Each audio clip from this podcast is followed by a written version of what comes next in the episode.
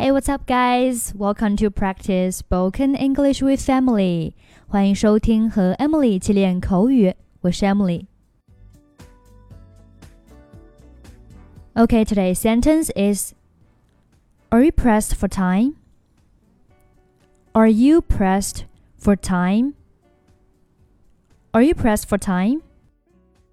Pressed, P R E S S E D 可以表示紧缺的。Are you pressed for time？意思就是你赶时间吗？和它意思相似的句子还有 Are you tight for time？或者是 Are you in a hurry? Sorry, I'm pressed for time. Maybe this afternoon.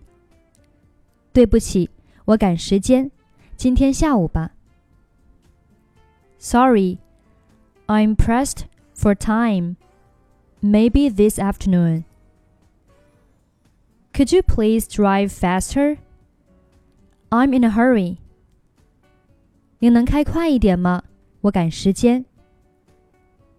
Could you please drive faster?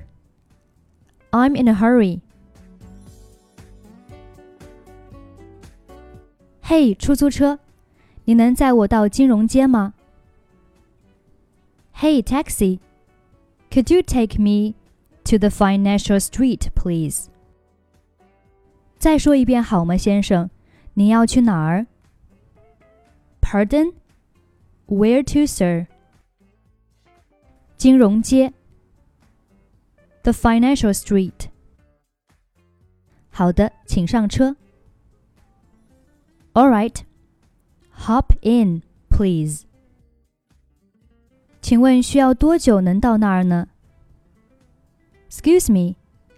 How long does it take us to get there?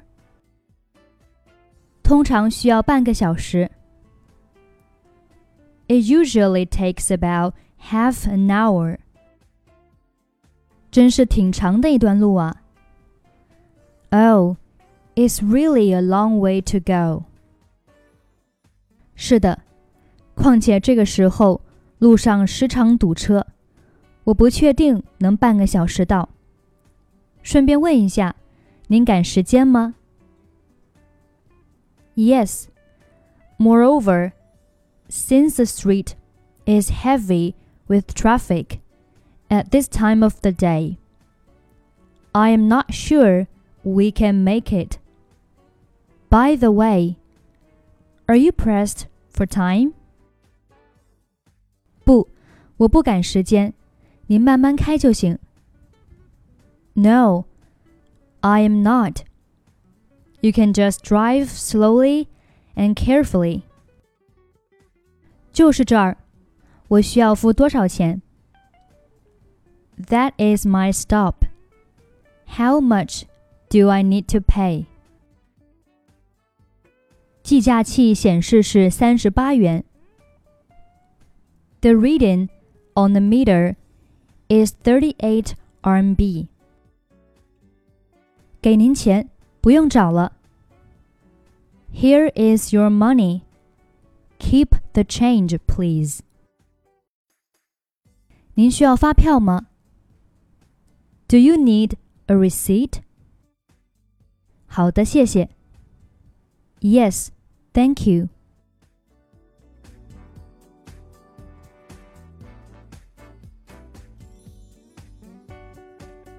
Hey, taxi. Could you take me to the financial street, please? Pardon? Where to, sir? The financial street. All right. Hop in, please. Excuse me. How long does it take us to get there? It usually takes about half an hour. Oh, it's really a long way to go. Yes. Moreover, since the street is heavy with traffic at this time of the day, I'm not sure we can make it. By the way, are you pressed for time? No, I'm not. You can just drive slowly and carefully. That is my stop. How much do I need to pay? The reading on the meter is 38 RMB. Here is your money. Keep the change, please. Do you need a receipt? Yes, thank you. Okay, that's it for today. Thanks for listening. 如果你想了解更多关于商务英语、旅游英语以及亲子英语，欢迎您关注我们的微信公众号“英语主播 Emily”。I'm Emily. I'll see you next week.